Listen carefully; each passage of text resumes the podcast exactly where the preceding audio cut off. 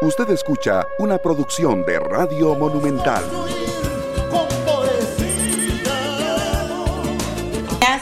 Muy buenos días, Costa Rica.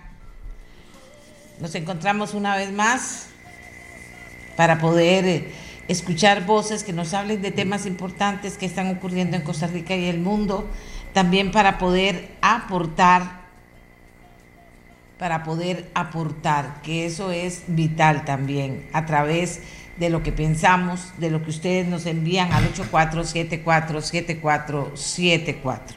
Y eso es súper importante porque forman parte cada día de lo que llega a las voces entrevistadas y de lo que llega al resto del país, porque al final lo que queremos es, y eso es muy importante, generar opinión pública, seria, informada, valiente también, una opinión pública que mueva al país. Eso es lo que pretendemos y aunque suene muy grande, lo pretendemos cada mañana cuando hacemos el programa. Así que muchísimas gracias a todos los que una y otra vez participan, se preparan y eh, quedan satisfechos o no quedan satisfechos. Fíjense que con el tema del banco, del tema del robo del Banco Nacional, recuerda que hablábamos con un gerente del Banco Nacional sobre el tema de los robos, en eh, que estaba involucrado el CIMPE y que el Banco Nacional señalaba, bueno, que esto al final, al es la responsabilidad de cada una de las personas. Eh, seguimos hablando sobre el tema y la gente decía, bueno, ¿se trata de eso o se trata de hacer todo lo posible porque la plata que tenemos en el Banco Nacional o en cualquier banco esté absolutamente bien resguardada para que estemos tranquilos y claro, que estemos claros en que si yo o usted metemos la pata, como se dice, y hacemos algo que no se debe hacer, entonces tenemos que asumir nuestra responsabilidad. Entonces esté también muy atento a que sus datos esenciales usted no se los da a nadie. A mí me llaman del, banco, me llaman de aquí, me llaman de... Yo no le voy a decir nada. Doña Amelia, pero es de verdad, no me interesa, no voy a decirle ninguna información vía telefónica. Gracias, hasta luego. Le corto. Así funciona. Que por qué tienen mis números uno no sabe, pero que los tienen y que llaman y que lo intentan. Bueno, ahí cada uno de nosotros tiene que cuidarse. Pero les decía que el Banco Nacional ha tomado la decisión de eh, pedirle a usted un PIN para que usted pueda ingresar a hacer las transacciones con el SIMPE móvil. No comience a decir que no, que tal vez, que quién sabe, sino que tratemos todos juntos de hacer el mejor uso de, eh, de las oportunidades y herramientas que tenemos para poder hacer pagos, para poder recibir dinero, ¿verdad? También se trata de favorecer este tipo de herramientas, pero que estén seguras. Ahora, no comience a dar el pin a todo el mundo, porque después usted no va a poder hacerse responsable de lo que pase a su cuenta. Y si se le roba la plata, entonces usted va a tener que empezar a mirar a quién se la di. ¿Se la habrá dado a alguien? No, no, no, no. Yo solo en una carrera se lo di a alguien que ocupaba. No se vale. No se vale. Es su información y usted la tiene que tener absolutamente bajo siete llaves. ¿De acuerdo? Bueno, si usted está con el Banco Nacional, llame, pregunte y le tienen que dar la información, porque sí, efectivamente, sí tuvo que hacer algo el Banco Nacional para resguardar mejor todo ese intercambio de dineros a través de SIMPE móvil. ¿De acuerdo? Sigamos.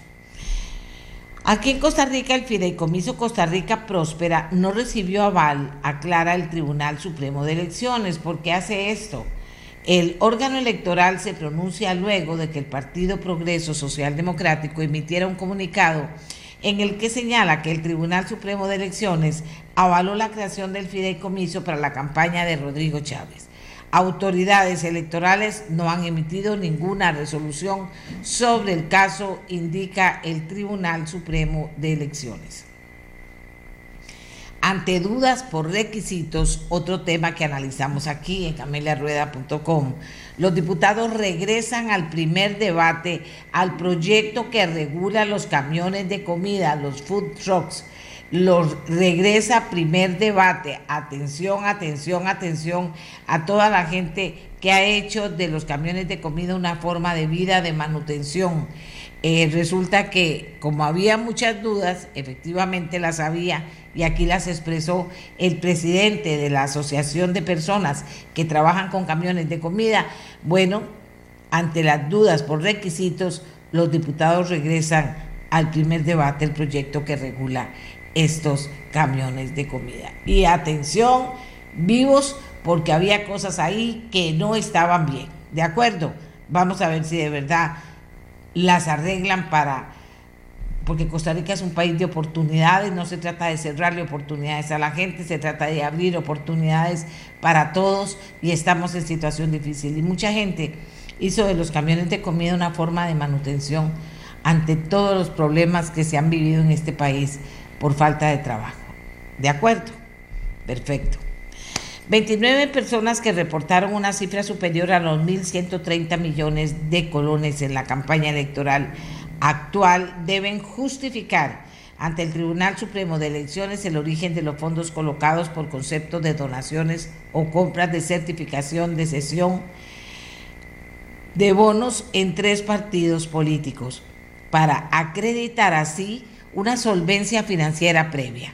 El Departamento de Financiamiento de Partidos Políticos del Tribunal Supremo de Elecciones confirmó, tras una consulta hecha por voz y voto.org, el pasado 21 de marzo que actualmente tramitan 62 procesos de evaluación de solvencia económica de personas físicas que de una u otra forma colaboraron con la campaña de nueve partidos políticos. Los tres principales son el Partido Progreso Social Democrático, el Partido Liberación Nacional y el Partido Nueva República.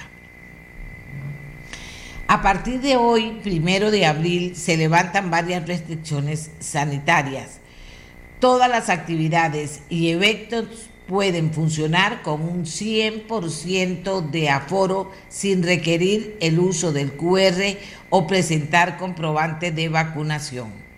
Esto incluye comercios, restaurantes, gimnasios, iglesias y centros de culto, aulas universitarias, salones de eventos y cualquier lugar donde se brinde servicio al público. Se elimina el pase de salud de, eh, ingreso al país para turistas extranjeros. Para los nacionales y residentes se había asignado desde el, se había eliminado, perdón, desde el 7 de marzo. Los extranjeros no vacunados o inoculados son ahora eh, eh, no van a tener problema. Y entonces todo esto tiene una importancia para mucha gente. Uno crea, no, pero si ya yo eso sabía, ya se sabía. No, eso tiene importancia para muchas personas. Otra cosa que si no sabía, sépalo. Peajes de Naranjo y Río Segundo subirán hasta 150 colones a partir del próximo lunes. Esté atento y lleve la plata en la mano o no sé, la verdad no puedo decirle si hay otra forma de pagar que no sea llevando el dinero en la mano. ¿De acuerdo? Y en el mundo Rusia concentra tropas en Ucrania y amenaza con cortar el gas a la Unión Europea. También el presidente de Estados Unidos, Joe Biden, anunciará la liberación de un millón de barriles por día de sus reservas estratégicas de petróleo durante seis meses, en un intento por abatir su precio. Tras consulta con aliados y socios, el presidente anunciará la mayor liberación de reservas de la historia, colocando a diario un millón adicional de barriles por día en los próximos seis meses. Esta liberación récord aportará una histórica cantidad para servir de puente hasta fin de año, cuando la producción doméstica aumenta. Biden y Zelensky discuten capacidades militares adicionales para el ejército ucraniano. A Biden le encanta, le encanta estar en eso. Diez mil, porque para eso, ¿quién, ¿quién queda más contento cuando se habla de armamentos? ¿Quién queda más contento? Los que fabrican los, armamentos. Esos son los que están felices. Diez ministros del presidente de, Brasil, Jair Bolsonaro, oigan, dejan el cargo para ser candidatos presidenciales. Ojalá que eso no pase aquí en las próximas elecciones, porque como vamos, ojalá que no pase aquí. Diez ministros del presidente de Brasil, Jair Bolsonaro, dejan el cargo para ser candidatos. El, un tribunal cubano, ojo a la libertad de prensa, de opinión, de expresión en estos países. Un tribunal cubano sentencia a cinco años de prisión a un joven que protestó con una pancarta pidiendo la liberación de un rapero, o sea, de un cantante de rap. Pidió la liberación del rapero y lo condenan, le hacen una... le suena parecido a algunos vecinos, eh, le hacen todo un procedimiento judicial y finalmente lo sentencia a cinco años de prisión o se callan o se callan. ¿Les suena conocido? Bueno, eso para que ponga cuidado. Y en esta edición tenemos los siguientes temas. Casi la mitad de los embarazos en el mundo, un total de 121 millones, no son intencionales, o sea, son no intencionales. Hay que poner fin a la crisis desatendida de estos embarazos no intencionales ¿Quién dice eso? Las Naciones Unidas, el Fondo de Población. También instituciones públicas no están listas para implementar una nueva ley de compras públicas. Esto es súper importante y lo vamos a tocar en el programa. Y también por fin aumentó la gasolina, pero las presas continuaron en las calles. Vamos a dedicar un rato a hablar de este tema porque todavía están pasando cosas en la Asamblea Legislativa relacionadas con este tema. Y hacemos nuestra primera pausa y ya regresamos. Costa Rica, muchísimas gracias por estar con nosotros. Muy buenos días. Recuerde, participa, participe en el 84747474 con su opinión. Ya volvemos. Tenemos que aprender. Estamos en un continuo aprendizaje. No importa donde, estemos, tenemos que prestar atención. ¿Qué pasa en nuestra actividad que nos obliga a aprender, a conocer para poder tomar mejores decisiones, hacer un mejor trabajo. Y eso es un poco la intención con nuestro primer tema de hoy. Eh, resulta que eh, la Contraloría General de la República señala, y esto es muy importante decirlo, que, eh, ¿cómo se los planteo? Que las instituciones públicas no están listas para implementar una nueva ley de compras públicas. Usted dirá, hay una nueva ley de compras públicas, no sabía. ¿Qué significa esto? ¿Qué me puede importar a mí? ¿Qué le puede importar al país? Porque es como un llamado de atención de la importancia que tiene estar preparados, eso es importante tomarlo así, es estar preparados y listos para implementar esta nueva ley. ¿Qué significa implementar una nueva ley? Bueno, la Contraloría General de la República realizó un estudio para determinar el nivel de preparación institucional de cara a la implementación del nuevo modelo de gestión de compras públicas a partir de la Ley General de Contratación Pública. El estudio se realizó en 59 instituciones públicas aplicando una herramienta de medición en colaboración, vean ustedes qué importante, en colaboración con las unidades de auditoría interna de instituciones diferentes de diferentes sectores de la administración pública. Yo tengo una persona hoy que nos va a ayudar a entender mejor. Algo que podría sonar difícil, pero que no si lo aterrizamos y lo vemos, vemos la trascendencia que tiene hacer las cosas diferentes en cuanto a las compras públicas, implementar el modelo y que todo el mundo esté listo cuando entre en vigencia este tema de la ley de la ley de contratación en instituciones públicas. Ella es Jessica Víquez, es la gerente de fiscalización para el desarrollo de finanzas públicas.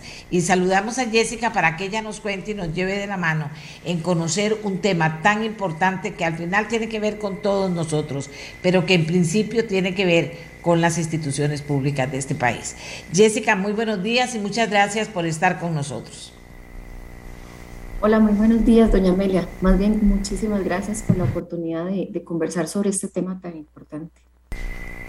Jessica. Buenos días, doña Amelia, ¿me escucha?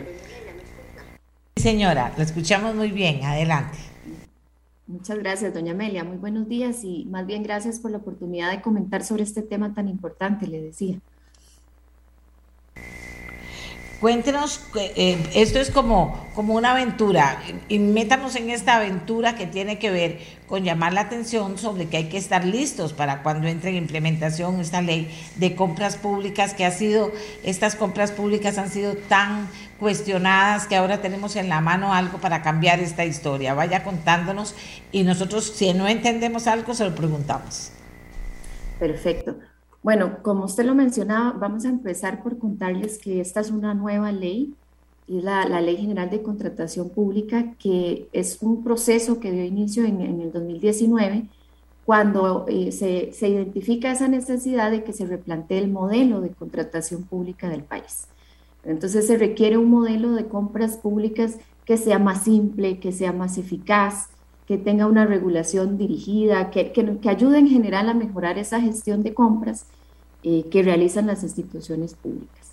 Entonces, eh, en 2019 se da ese proceso y ya para mayo de 2021 es cuando se publica, se aprueba y se publica esta nueva ley que, que mm, entra a regir a partir del primero de diciembre de 2022 y de ahí la importancia que tiene para, para el país que las instituciones públicas eh, empiecen con ese proceso de preparación. ¿Y por qué, por qué esto? Porque esta ley no es simplemente un cambio procedimental, decirlo así, no cambian tres artículos, no, no esto viene a, traer un cambio de un modelo de gestión de compras públicas. Eso significa que esto va a traer cambios, eh, como le digo, no solamente en el procedimiento, sino que trae cambios en la gobernanza, por ejemplo, eh, se crea una autoridad de contratación que va a estar conformada por Mideplan, por MISID y por el Ministerio de Hacienda, que se espera que ejerza una rectoría mayor de este tema de compras, incluyendo, por ejemplo, tener un plan nacional de compras, que se trabaje esto de una manera más integrada, más organizada eh, y mayormente planificada. Eh, se espera también la simplificación la automatización también incorpora eh, todo lo que es el uso de un sistema eh, unificado de compras. El año pasado, por ejemplo, la Contraloría realizó un estudio sobre SICOP y ahí encontrábamos que el 27% de los montos adjudicados eh, por el sector público no estaba dentro del sistema. Entonces, esta ley también trae cambios en cuanto al uso del sistema, porque esto trae también mejora, simplificación y, por supuesto, trae, trae temas relacionados con la prevención de la corrupción. Eh, también trae cambios en cuanto a, las partes, los actores, quienes se involucran, fluyendo desde eh, la jerarquía y hasta todas las, las, las, unidades de una institución, porque tradicionalmente se ha delegado este tema como un simple aprovisionamiento de lo que necesito en la institución y está dentro de la unidad de compras, pero esta ley trae también un cambio sustantivo en cuanto a la, planificación, se introduce un concepto muy importante dentro de esta ley en ese tema y es la compra pública estratégica. ¿Y esto qué significa? Y es, es que se utilice la compra eh, como un instrumento, viene a darle una instrumentalización a las compras para consolidar políticas públicas, que es un tema sumamente importante, introduciendo aquí eh, el uso de la compra pública para promover el desarrollo social, para promover el desarrollo sostenible, para promover también la participación de pymes, para, promover la participación en los procesos de compras de poblaciones vulnerables, de mujeres. Entonces trae todos estos, estos principios adicionales. Eh, también incorpora, como le decía, temas para el desarrollo sostenible, que es un tema sumamente eh, importante también. Entonces, como vemos, es, y, eso, y, eso es en resumen, ¿verdad? Porque trae bastantes eh, cambios relacionados con la forma, con el modelo. Por eso es que la Contraloría lo plantea de esta manera. Eh, y como usted bien lo decía, estamos, eh, esa, esa ley se emitió con un plazo de 18 meses para su implementación. Ayer se cumplían los ocho meses para la entrada en vigencia de esta ley y de ahí que la Contraloría realizara todo este proceso que, como usted bien lo mencionaba, un, trabajo colaborativo con las auditorías internas de 59 instituciones, eh, pero sí lo que nos encontramos es la necesidad de avanzar en ese proceso de preparación.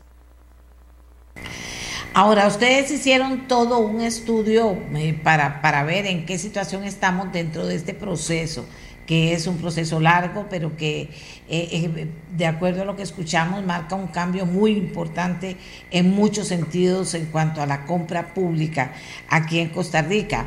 ¿Qué, qué resultado les da el estudio que realizan, Jessica?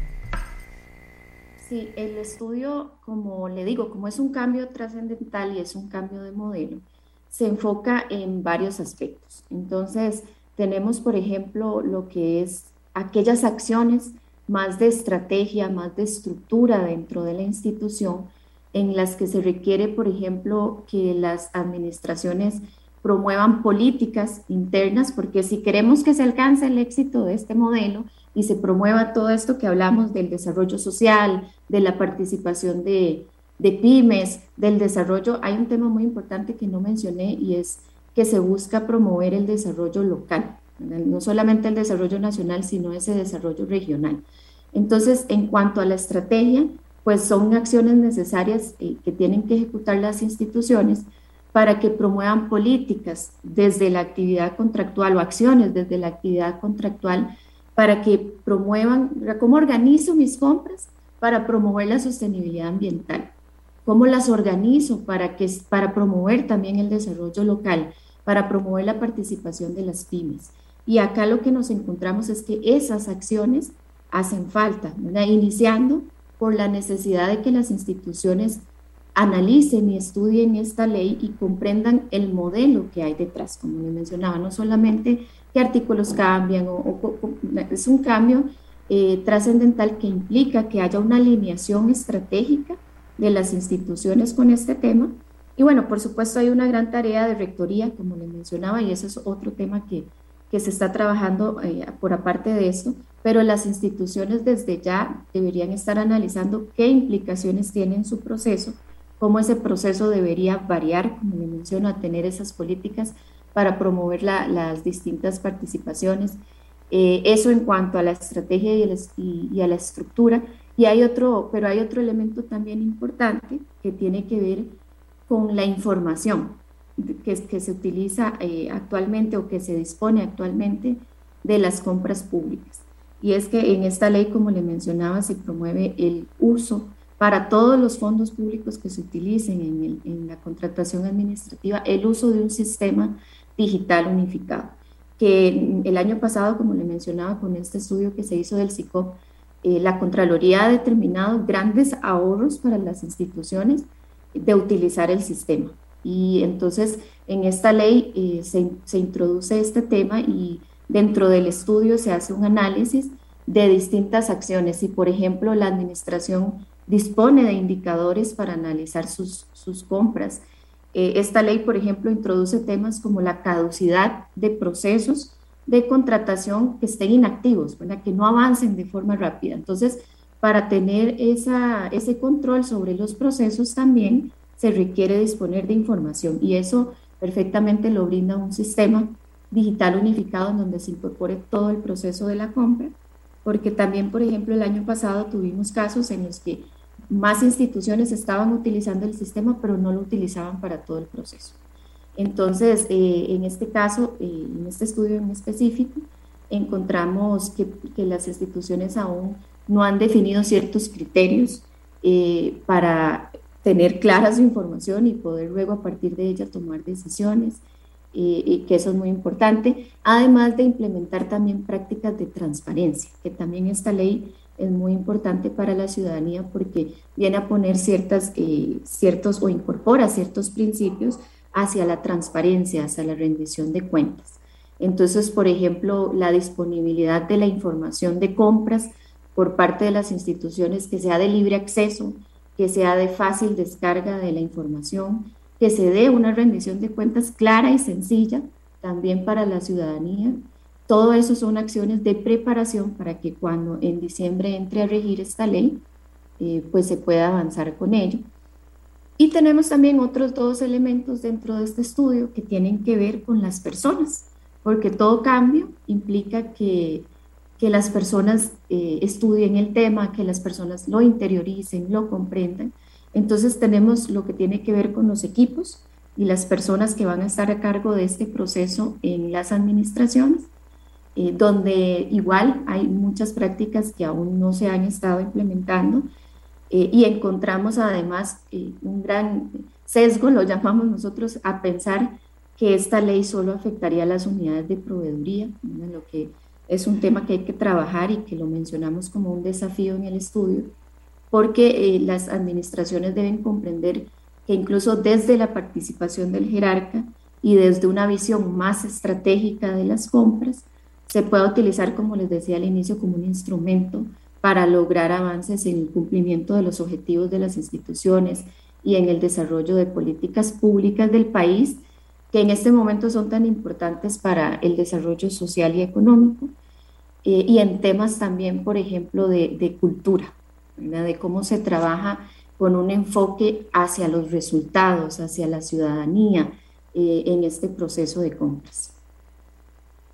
Hacia los resultados, qué, qué importancia, con transparencia, qué importancia. Porque, eh, eh, importante digo, porque todo esto es como una gran respuesta a una serie de inquietudes que había y que veníamos arrastrando en contratación pública y que esto es ambicioso, pero ahí está ya caminando, Jessica, ya arrancó y, no sé si ustedes logran recoger también en, esta, en este montón de respuestas que reciben, cuáles son las inquietudes del empleado público al que le va a tocar llevar adelante esto en una nueva historia, porque es una nueva historia. También están los proveedores prestando atención, pero a los empleados públicos que le van a tener eh, en sus manos implementar esta nueva historia que es importante y fundamental porque al final ya usted nos lo ha ido diciendo poco a poco, al final lo que tiene que ver es con, con ahorros, tiene que ver con, con que las cosas se hagan bien, tienen que ver con que nadie se brinque nada ni aparezca algo raro por el otro lado, porque hay todo un sistema que está operando para evitar que estas cosas, que estas cosas ocurran. Eh, ¿Qué inquietudes cree usted que ha ido generando o tienen idea que ha ido generando en la en el grupo de, empresa pública que le va a tocar implementar toda esta, todo este cambio? Claro, hay, hay varias inquietudes, una de ellas, la más principal, es cómo, cómo comprendo esto y cómo me capacito. Entonces, ese es un, tema inicial, eh, cómo comprender la, la, ley desde, desde su amplitud, desde su estrategia, desde, desde un proceso, un ciclo y un modelo, como lo llamamos nosotros, entonces ahí hay un gran reto que es la, capacitación. La Contraloría ha venido trabajando en los últimos meses en un proceso de capacitación al sector público, pero también hay un rol relevante eh, que se requiere de la Rectoría para orientar el proceso y que en esta ley se establecen esas funciones. Eh, le contaba, por ejemplo, de ese Plan Nacional de Compras que también orientaría un poco y alinearía cómo, cómo esto va a funcionar pero esa es una de las, de las grandes inquietudes. También eh, inquietudes, como le mencionaba, de, de, unidades de compras que a veces se sienten solas dentro del proceso, entonces cómo empezar a involucrar otras áreas importantes de la organización en la implementación de esta ley, que, que hay también un gran trabajo de, parte de las auditorías internas que involucramos en este proceso para el seguimiento. Eh, y también se menciona un poco el tema de el reglamento a la ley, Algunas eh, instituciones están, nos decían, es que no hemos empezado con la preparación porque estamos esperando el reglamento. Entonces, también importante acá aclaramos que ya las líneas estratégicas, el funcionamiento, el modelo está dado con la ley. Entonces, si bien un reglamento va a venir a especificar detalles y a operativizar esta ley, pues no es una limitante para que ya las instituciones inicien con ese proceso de, de implementación, pero principalmente las inquietudes andan por el comprender y, el entender este proceso. Muchas instituciones indican que se han capacitado, pero quienes se han capacitado son sus unidades de compras. Y esta ley trae todo un tema relacionado con la profesionalización y la capacitación de las personas que van a estar a cargo de, de la gestión de compras en las instituciones, eh, que requiere de un nivel, como le mencionaba, con este nuevo concepto de compra pública estratégica requiere todo un análisis y se incorpora también algo muy importante que es la, la compra innovadora, ¿verdad? El tema de la innovación. Hay un principio muy importante de la vigencia tecnológica y cómo también aprovechar las compras eh, para aprovechar todos estos elementos de transformación digital y tecnológicos en las instituciones y todo esto requiere personas capacitadas. comprendo y aquí también tengo algunas opiniones de personas que ya están participando con sus puntos de vista. Eh, esto también conlleva eh, no solo la contribución de la, de la Contraloría, sino que hay sectores que presentan mayores desafíos, sectores, sectores institucionales. Inclusive me dicen aquí eh, que en ello contribuye la, la Contraloría e insisten en que hay actores y mencionan al Ministerio de Hacienda con responsabilidades que establece la ley, la nueva ley. Dice, Hacienda tiene gran responsabilidad en esta implementación, pues ahora deberá apurarse con el sistema judicial, o sea, ni más ni menos que afinar SICOP, el sistema de venta, el sistema de compras, elaborar el reglamento, capacitar, creérsela y desarrollar músculo, pues le toca ser líder en esta materia. Y este es algo importante que de este de parte de este sector qué insumos han recibido ahorita de cómo ellos están caminando y cómo lo están logrando a este momento del proceso. Así es. Nosotros lo, mencionamos aquí en, el, en, este informe en particular, hablamos de los desafíos para las instituciones, pero definitivamente hay un gran desafío vinculado con todo este proceso de, rectoría que, que, implica esta ley, donde, como le mencionaba, está esta autoridad que tendrá a cargo de orientar, capacitar, como bien lo menciona, eh, y también de, de, orientar este proceso a través, como le mencionaba, de un plan de compras nacionales que también tendría que tener esta visión estratégica y tendría que estar vinculado a esa política pública que se busque en todos estos elementos, en el desarrollo social, en el desarrollo sostenible, en, la promoción de, mayor participación de las pymes en los procesos de compra. Tenemos un gran reto en, el sector, en ciertos sectores también, eh, porque esta ley promueve eh, el uso de economías de escala, de compras eh, centralizadas. Entonces ahí, por ejemplo, visualizamos al Ministerio de Educación Pública en ese rol de tutela que tiene con todas las juntas de educación y todas las juntas administrativas, buscar esos modelos y esas opciones y que vengan a centralizar, a simplificar y por supuesto a buscar una mayor calidad y, en cuanto a, calidad y en cuanto a precio en lo que es las compras que realizan estas, estos órganos, ¿verdad? Que son estas juntas de educación y también, por ejemplo, en el caso de los CENSINAI. Entonces, si se identifican eh, algunos desafíos eh, grandes para algunas instituciones en particular, como en estos casos que le menciono.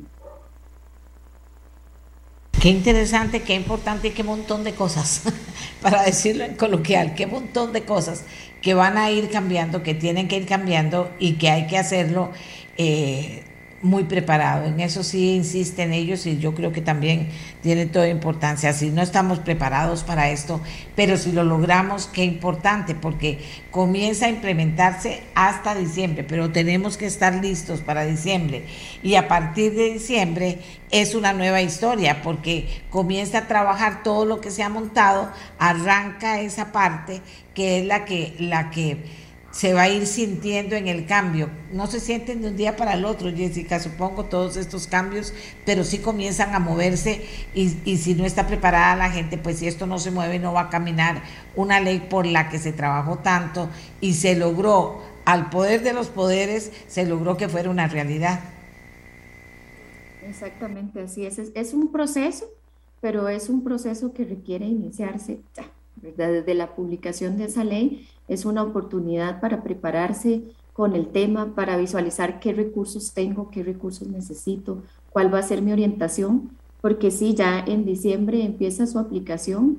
Incluso hay un gran desafío que mencionamos, que es, como usted bien lo menciona, eh, llevar aquella, aquellos procesos que ya empezaron o que empiezan antes de la entrada en vigencia de la ley y que se mantienen con, el, con ese modelo anterior, que tienen que, que finalizarse, pero empezar ya con, con, los nuevos procesos a partir de esta fecha, con este cambio, que, que sí va a ser poco a poco, esperamos que, que, se vayan reflejando los cambios, pero que de hacerlo y, y por eso la, la Contraloría insiste en este tema, la importancia que tiene, los beneficios que tiene, eh, su implementación eh, no solo en, el cumplimiento de las tareas de las instituciones, pero también en, se va a reflejar en, en, la prestación de los servicios, en servicios más eficientes y por supuesto en atender las necesidades de la, de la ciudadanía, que es uno de los propósitos fundamentales de esta ley. Porque como usted bien menciona, pues esto es desarrollar toda una política de compra pública, por eso digo, es algo muy ambicioso, muy importante que se logró la ley y que ahora hay que implementarla y de la mejor manera para que toda la gente pueda ir viendo desde el principio todas las cosas que van a favorecerse con esta, con esta nueva ley. Eh, eh, cuando nos hablan de que está Mideplan, Cita, Hacienda, el MAKE, con un rol fundamental, imagínense de todos los, las instancias institucionales que ocupamos estén totalmente robustas y manejando totalmente, eh, eh, no totalmente, no eficientemente, estén manejando todos estos cambios que se van a propiciar. Porque eh, se dice fácil, vamos hacia compras verdes. Esto, Jessica, es un cambio importante, importantísimo. Y, y son decisiones que se deben tomar en, en momentos inclusive estratégicos para este país. Eso de compras verdes ni se pensaba ni se hablaba. Ahora es una obligación, digamos, para hablar en concreto de este tema.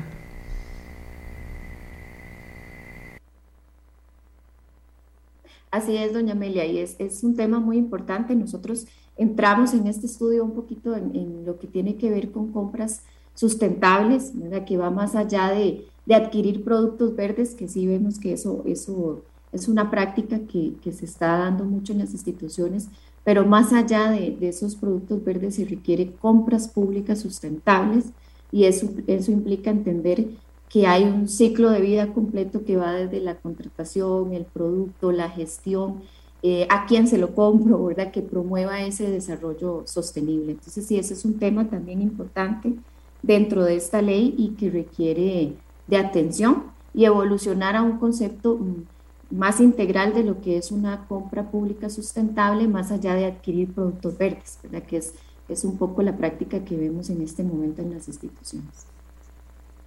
Y también se mencionan las pymes, háblenos un poquito de esa parte, de las pymes. Sí, en cuanto a las pymes, eh, es, un, es un elemento muy importante de la ley porque uno de los de los pilares del modelo, lo que se busca es el desarrollo regional. Entonces, cuando busco el desarrollo regional, necesito establecer ciertos criterios para que con las compras públicas que promueva la institución se dé una mayor participación eh, de las pymes. Y entonces eso requiere, como le mencionaba, que desde la estrategia yo vaya visualizando, por ejemplo, ciertas reglas de qué, qué procesos, qué compras, qué productos van a ir, y eso también es una gran tarea de la, de la autoridad de contratación, ¿verdad? de la rectoría, de cuáles van a ser esas políticas eh, que van a promover que las pymes avancen o que las instituciones más bien avancen en generar contratación mediante pymes en las diferentes regiones del país. ¿verdad? Buscamos que no haya una concentración específica, sino que incluso se visualice todo este proceso para que hayan ciertos criterios de regionalización en las compras públicas que realizan las instituciones. Y, eso también conlleva preparación en las pymes, ¿verdad? Sí, no le toca la Contraloría, pero lleva, lleva prepararse también para el, para el proveedor, ¿verdad? Para toda esta gente que va a formar parte también del proceso y que tiene que estar listo para entenderlo, para aprovecharlo también. Claro. Claro, es, un proceso también importante eh, de, conocimiento, de capacitación, de uso, de uso del sistema también, ¿verdad? Que estamos esta ley promueve que se ejecute todo el proceso por medio del sistema digital unificado.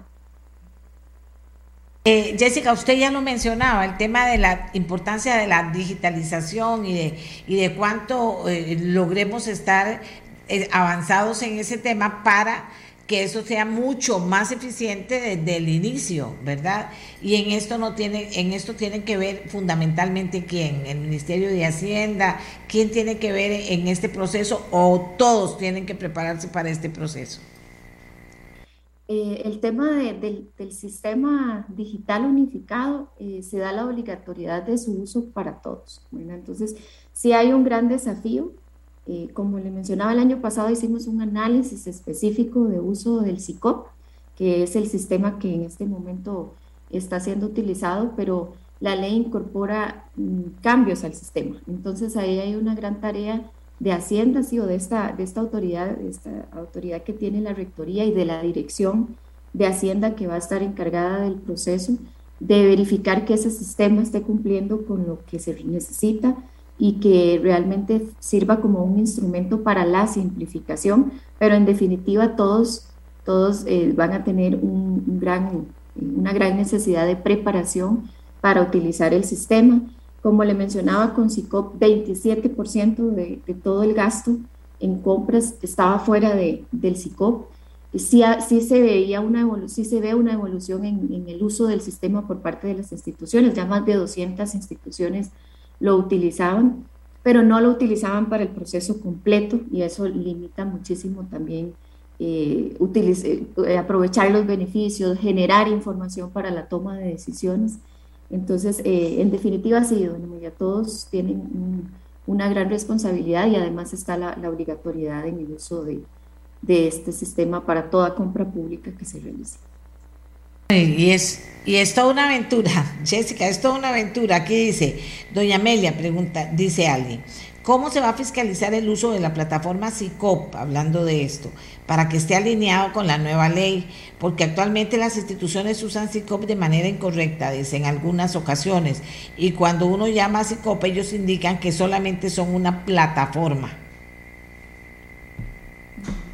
Sí, por, eso le mencionaba, ¿verdad?, la tarea de de definir ciertos temas con ese sistema y por eso yo hablo del sistema digital unificado en cuanto a lo que define la ley. La ley no habla del SICOP, sino de un sistema digital unificado, entonces se requieren una, una toma de decisiones respecto a, a, ese sistema en particular de parte de esta, de esta autoridad y cómo va a ser su uso y qué ajustes requiere para que efectivamente pues el funcionamiento no tenga ese tipo de, de, situaciones que mencionan, se mencionan por acá, pero sí es todo un reto también, doña un desafío. Como les mencionaba, este estudio habla de, los desafíos de las instituciones, pero la Contraloría también, hablando de la, de la fiscalización que preguntan, la Contraloría también está en otros procesos ya trabajando el tema más hacia la rectoría y todos estos procesos. Aún no, aún no se emite el informe, pero sí es un tema también que venimos trabajando. Jessica, aunque parezca redundante, pero, pero eh, a este momento, ¿verdad? Este momento de evaluación y de ir llevando el paso a paso de cómo se implementa todo este nuevo, todo este nuevo, todos estos nuevos sistemas y toda esta nueva ley, eh, ¿qué preocupación le queda a la Contraloría? ¿Qué es lo, lo, que más le preocupa de cómo va el proceso? ¿Para bien? ¿O, o le preocupa como algo que debería eh, ir más rápido? ¿Qué, ¿Qué parte de todo esto que están evaluando hasta ahora? Eh, bueno, la, la, gran preocupación o el gran desafío que vemos nosotros, primero es eh, comprender la ley como un modelo estratégico. Entonces, si lo comprendo como un modelo de gestión, se comprenden las instituciones, eh, es más fácil su gestión, su flujo dentro de la organización y alcanzar su éxito.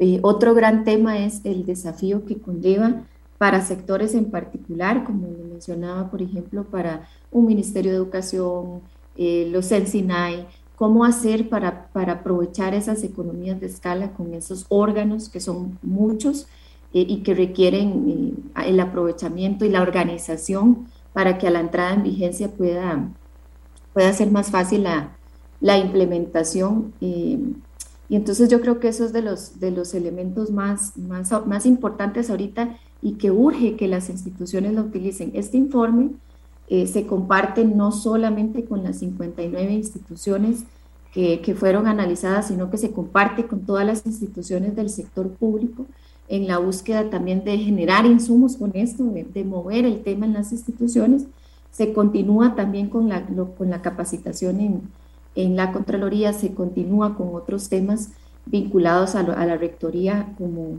como le mencionaba, eh, pero principalmente eh, el trabajo con las instituciones, se comparte el informe y se comparte además este instrumento que se trabajó con las auditorías internas que se convierte a final de cuentas en una guía de qué debería estar haciendo en este momento eh, en temas como le mencionaba de estrategia, de estructura, de personas, de la cultura, que debería estar eh, desde ya trabajando para una implementación exitosa.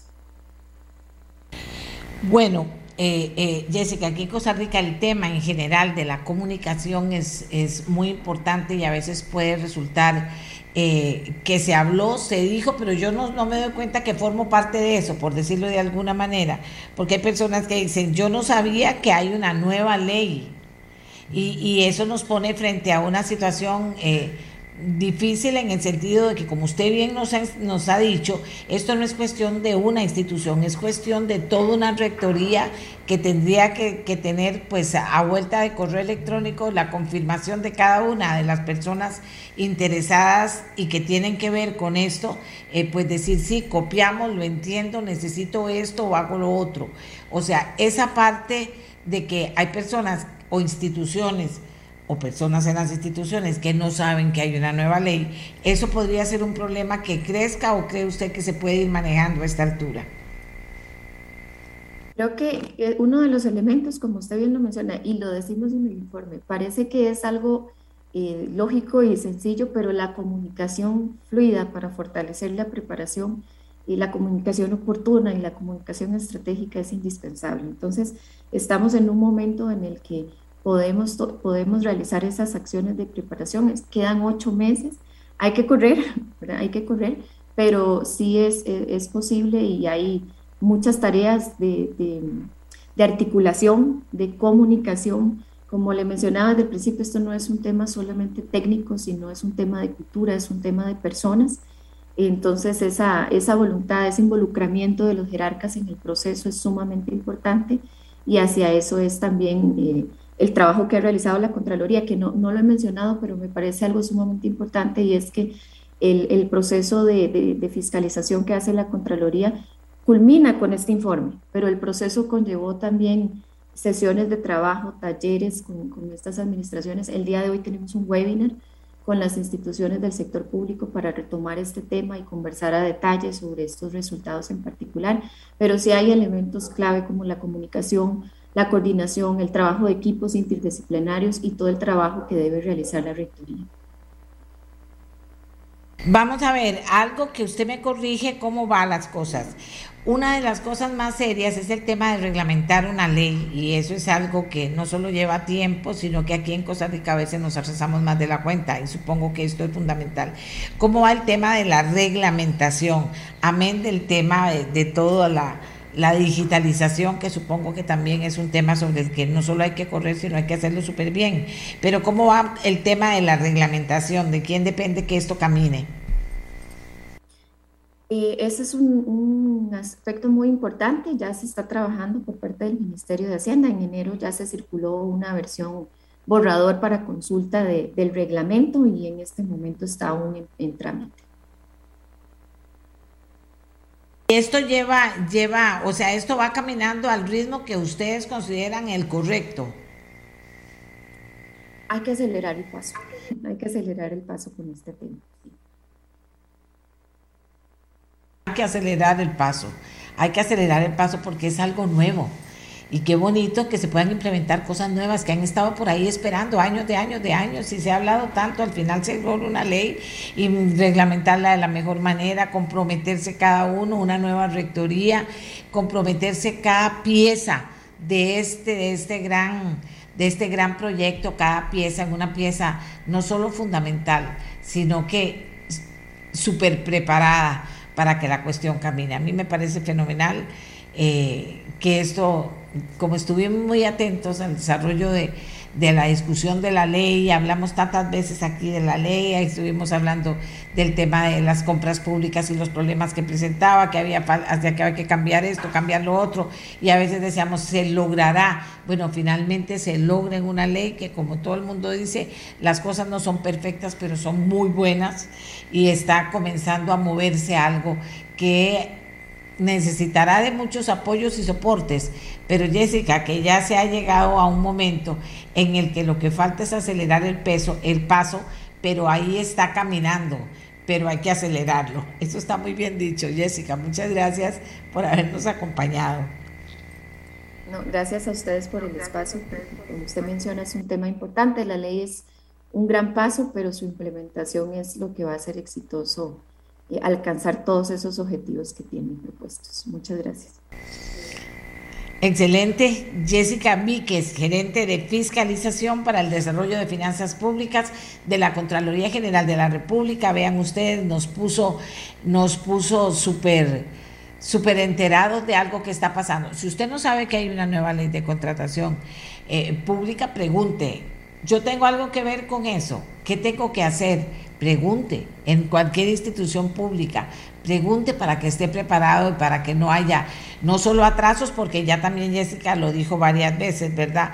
Cualquier atraso de este tipo puede eh, frenar o echar a perder una de las compras que se esté negociando.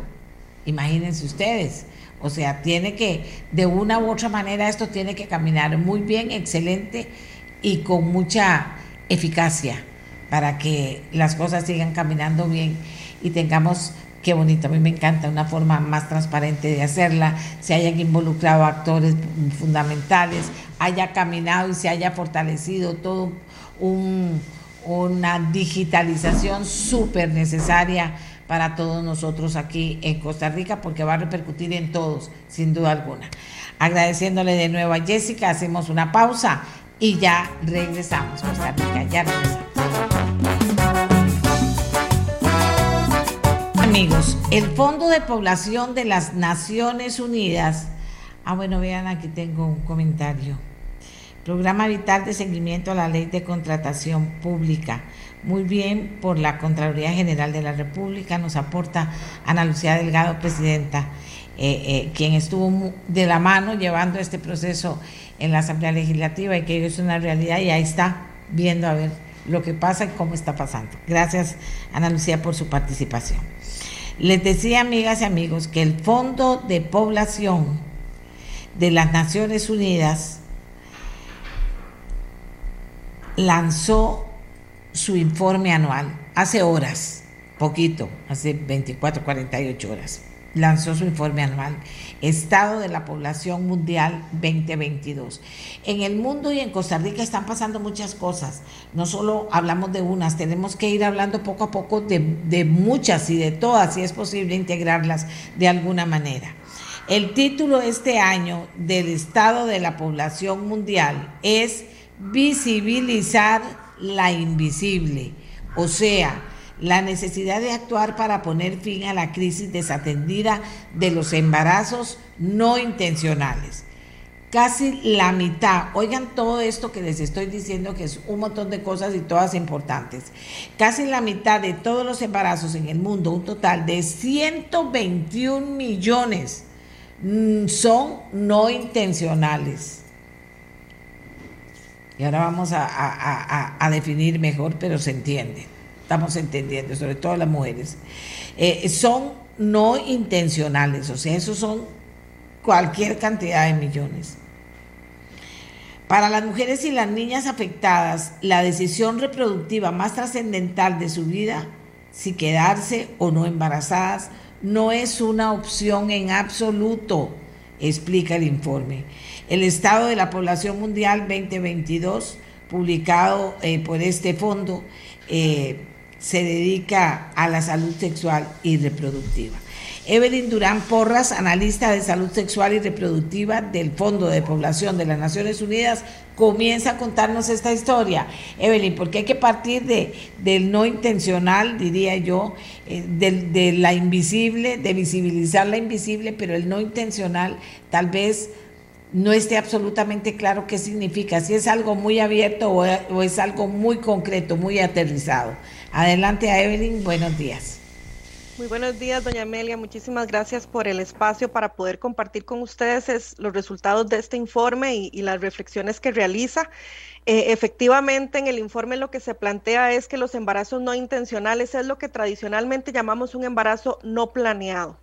Cuando una mujer tiene un embarazo no planeado, puede ser que en el transcurso de ese embarazo sí finalice como un embarazo deseado, ¿verdad? Es decir, puede ser que una mujer quede embarazada sin haberlo planeado, sin tener la intención de quedar embarazada, pero que en el proceso pues tiene las condiciones, eh, pues acepta el embarazo felizmente y finaliza en, una situación favorable para su vida y, desde pues toda esta eh, eh, imagen que se nos da de la maternidad y de lo positivo de la maternidad, pero habrá otras mujeres que no necesariamente finalizan este embarazo desde el deseo y que hay una serie de factores a nivel social que influyen directamente en que las mujeres puedan tener o no la posibilidad de decidir si quedan embarazadas o no. En este caso, el informe, como bien lo decía usted, lo que nos indica es que en el mundo alrededor de 121 millones de, embarazos son no intencionales, es decir, las mujeres no tenían planeado en ese momento quedar embarazadas. Eh, y esto, bueno, que, que, igual significa, doña Amelia, que 331 mil embarazos diariamente se dan sin que estos embarazos sean planeados. El informe entonces nos, nos lleva a analizar una serie de, situaciones y de causas que podrían estar incidiendo en que estas situaciones se den y por supuesto que una de las causas pues más eh, vinculada al tema de la prevención de embarazos es el acceso a métodos anticonceptivos.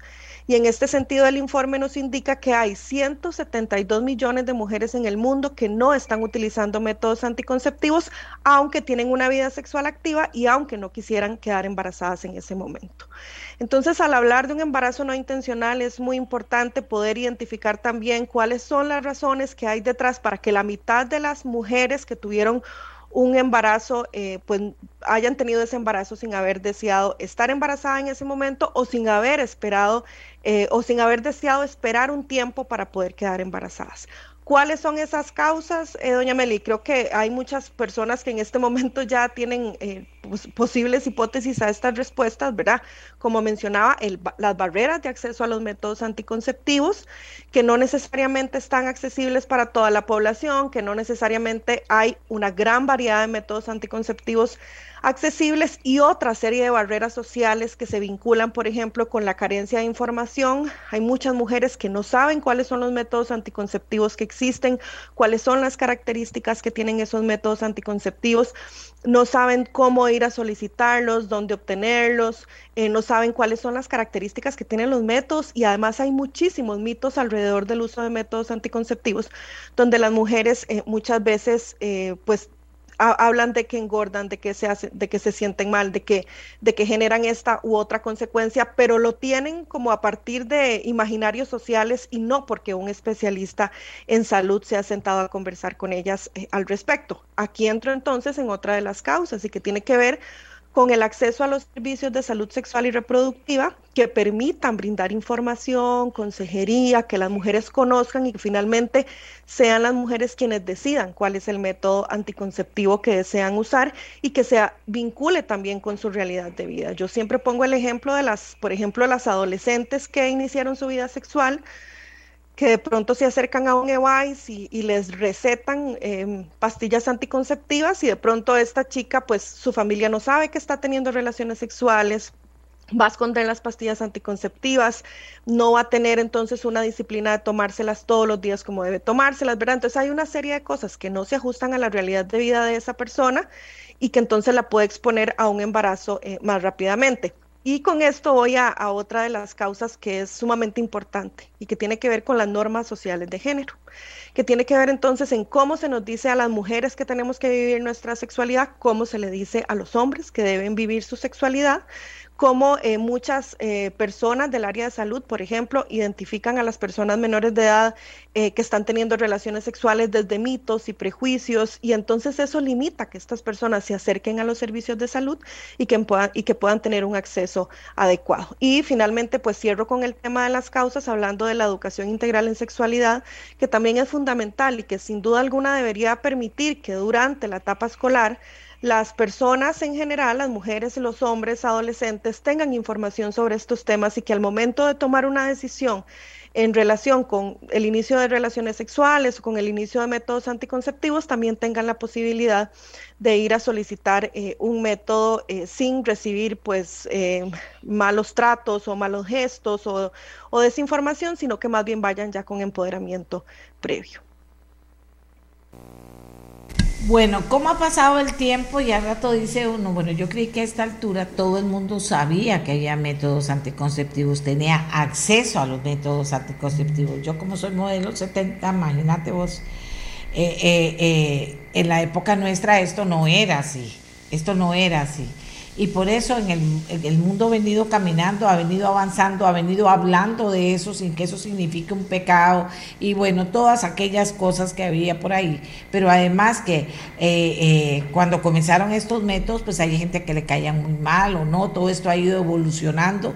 Hablemos un poquito del tema de los métodos que hay, de cuántos, porque cuesta mucho entender que en este momento se hable de que hay tantísima gente que no tiene acceso a esta educación para tomar la mejor decisión y tener las opciones de métodos anticonceptivos que no son uno nada más y tómeselo y si le cae mal pues no hay otra.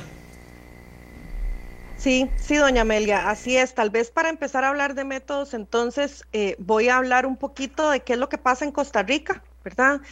Eh, el informe lo plantea y, cuando analizamos este tipo de temas se habla de lo que es la demanda insatisfecha de anticoncepción y eso lo que significa es cuál es la cantidad de mujeres que están teniendo una vida sexual activa, que no desean quedar embarazadas y que no están teniendo acceso a métodos anticonceptivos. Ese es el dato de demanda insatisfecha.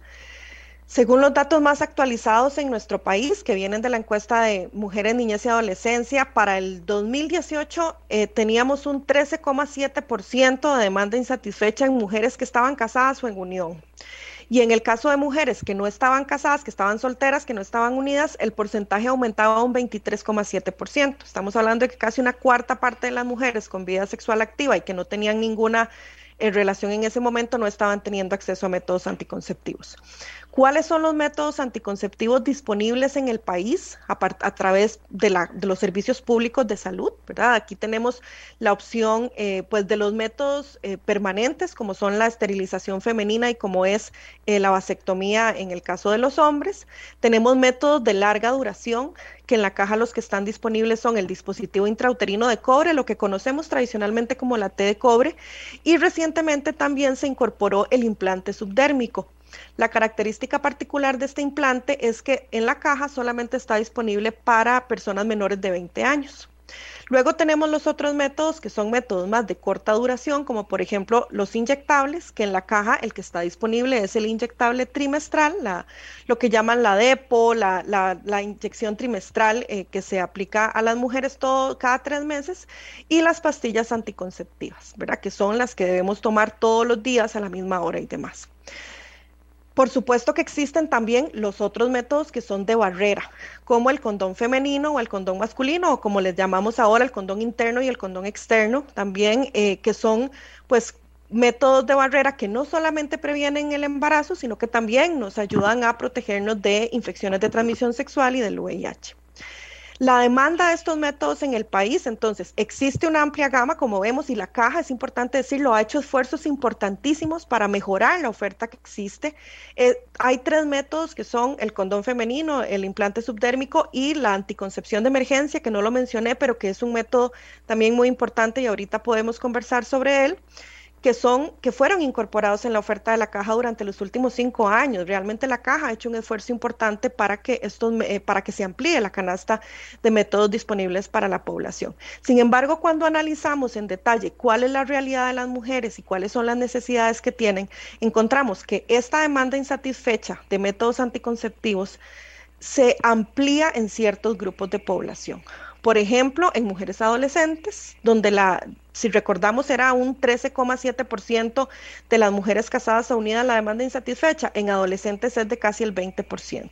Si recordamos con las que no estaban unidas o las mujeres solteras, la, em, demanda insatisfecha era de 23,7%. En las adolescentes es de un 33,3%.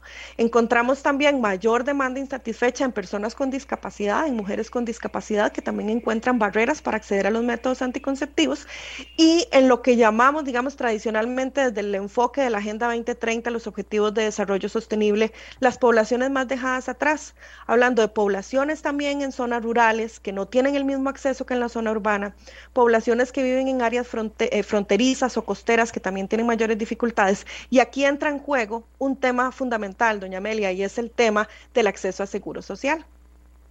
En el caso, por ejemplo, de mujeres que están desempleadas, que no tienen eh, ningún trabajo formal y que por lo tanto sus ingresos son limitados, no cuentan con seguro social y esto les limita acceder a la canasta anticonceptiva que ofrece la caja.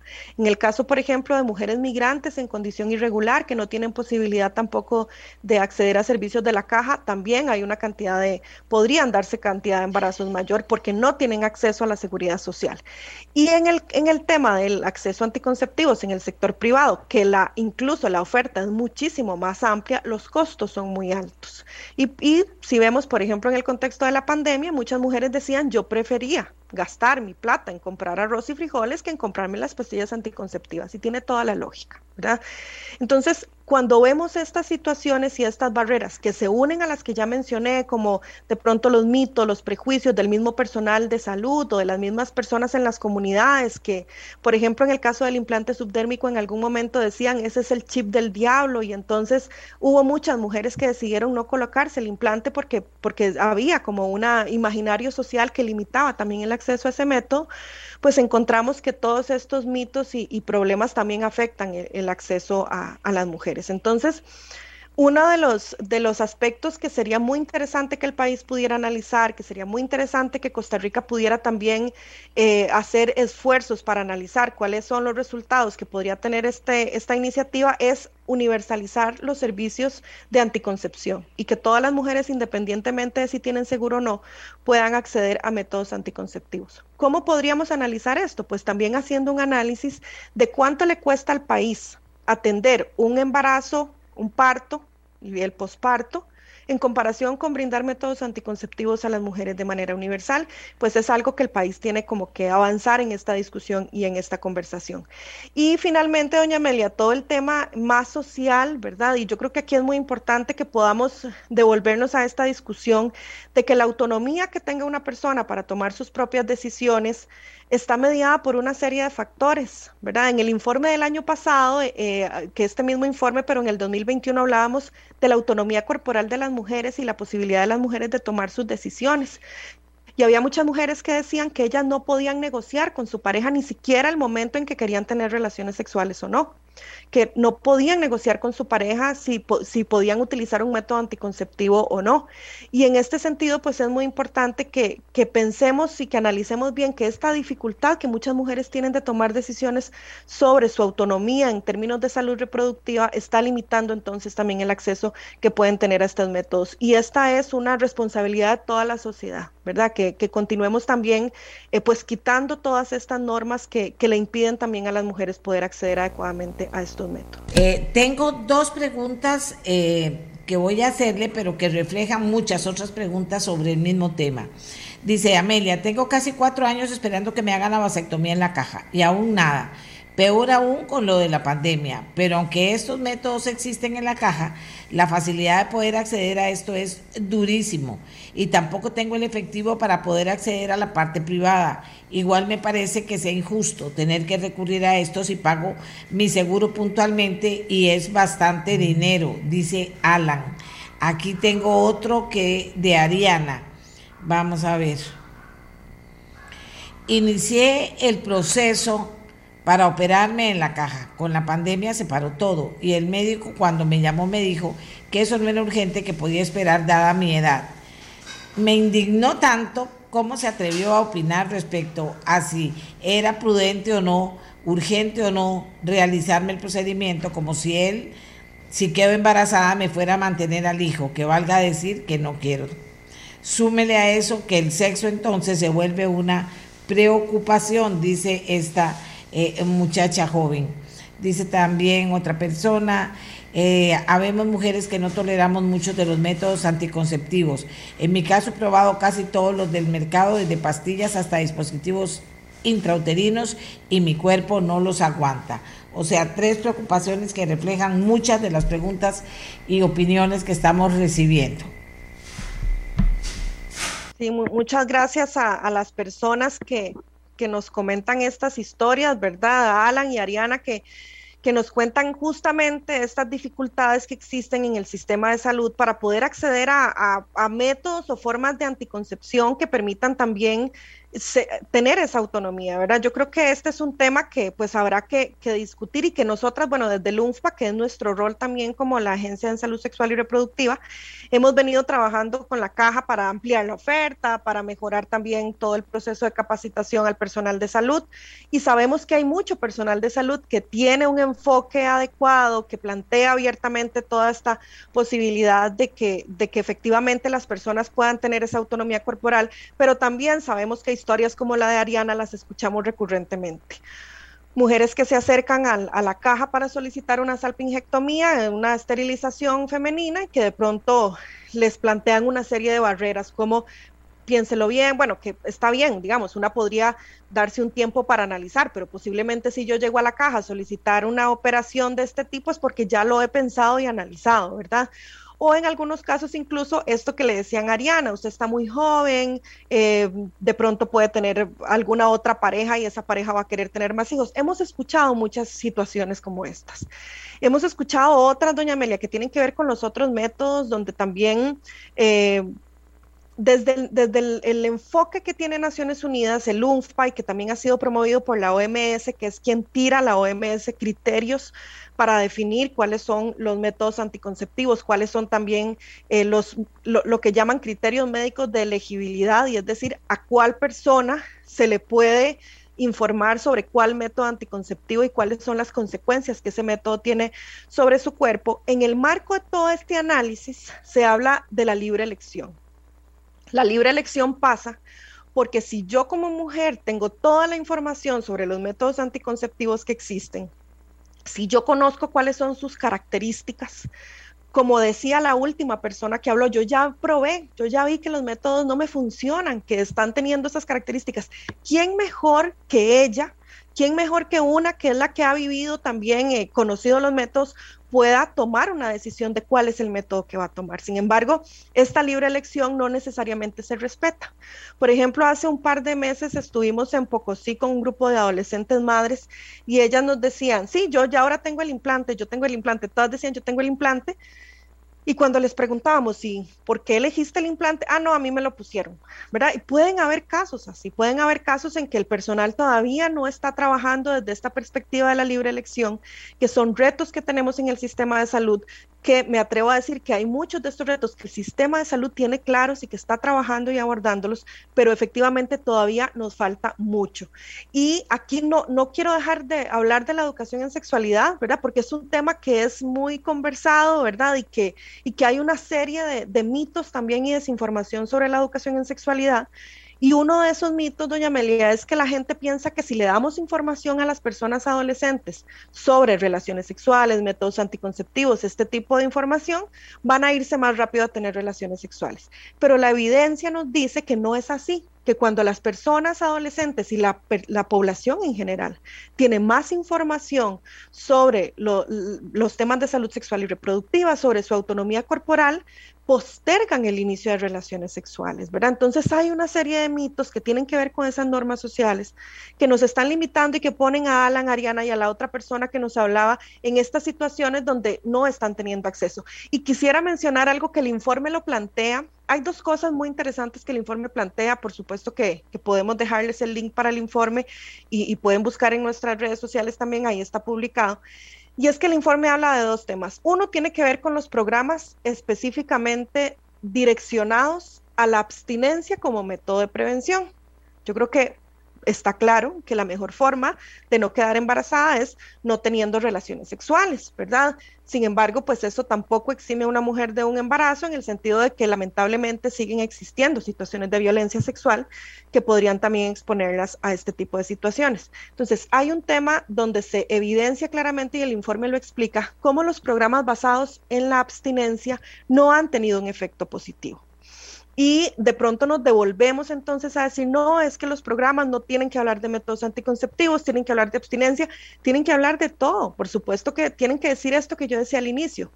La mejor forma de prevenir un embarazo es no tener relaciones sexuales, pero esa no es la realidad. ¿verdad? Hay muchas personas, incluyendo adolescentes, que ya están teniendo relaciones sexuales.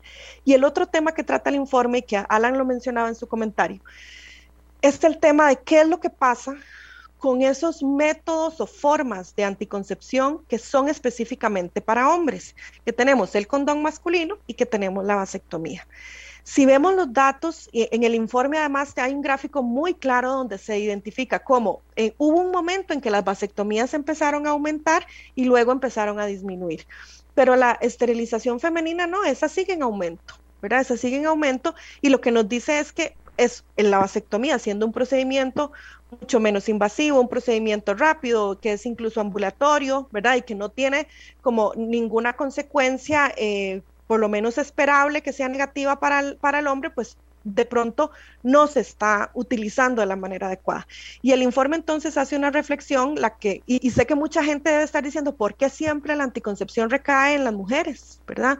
Y, y, el informe también pues nos devuelve a esta discusión. ¿Qué es lo que pasa? ¿Por qué no es posible y no ha sido posible tener acceso a métodos anticonceptivos específicamente para el uso de los hombres? Porque sigue recayendo en las mujeres entonces el tema de la anticoncepción y cómo es tan importante que desde los sistemas de salud de todo el mundo podamos continuar divulgando la vasectomía como una buena estrategia. Pero si divulgamos la vasectomía y de pronto los hombres llegan a solicitarla y no existe, no está disponible, se posterga, como en el caso de Alan, entonces pues no estamos, ¿verdad? Como balanceando un poco la oferta y la demanda. Entonces aquí hay un trabajo conjunto que hacer de la población de demandar, y esto es muy importante, de ir a la caja a preguntar, el condón femenino se incluyó en la oferta de la caja hace algunos años y cada vez vienen disminuyendo el uso del condón femenino en el país según los datos de la caja. Bueno, ¿qué pasa? Las mujeres no conocen el método, las mujeres no saben cómo funciona, no conocen también las bondades que puede tener el método y es muy importante entonces que lo conozcan y que lo pidan. Y si lo piden, entonces la caja va a tener una obligación también de ponerlo a disposición de las usuarias. Bueno, aquí le voy a contar que el comentario generalizado es excelente propuesta, universalizar el acceso al control del embarazo. Eh, ¿Cuánto cuesta? Dice, para medir la factibilidad, dice uno de los señores que nos escriben, pero hay tanto hombres como mujeres aportando en ese sentido. Sí, e, el, cuánto cuesta, digamos, yo, en otros países se ha hecho una estimación, en Costa Rica no la hemos hecho, ¿verdad? Es, un, proceso que estamos analizando desde UNFPA también para poder apoyar al país durante este año o el siguiente, pero en otros países se ha evidenciado que es mucho más barato para un país tener métodos anticonceptivos accesibles a la atención de un embarazo y un parto y todo lo que esto conlleva, ¿verdad? Y además es importante también mencionar que el tema de los embarazos no intencionales, y tal vez no lo mencioné en la primera intervención que hice doña Amelia, es los costos que tiene también para los países los embarazos no intencionales como por ejemplo eh, el tema del aborto, ¿verdad? En muchos países se, ha, se han identificado como el tema de, los embarazos no intencionales, más del 60% terminan en un aborto, pudiendo ser un aborto intencional o un aborto espontáneo, ¿verdad? Y eso también tiene entonces un costo para los sistemas de salud y por supuesto que para la vida de las mujeres y, y para su, su salud sexual y reproductiva, ¿verdad?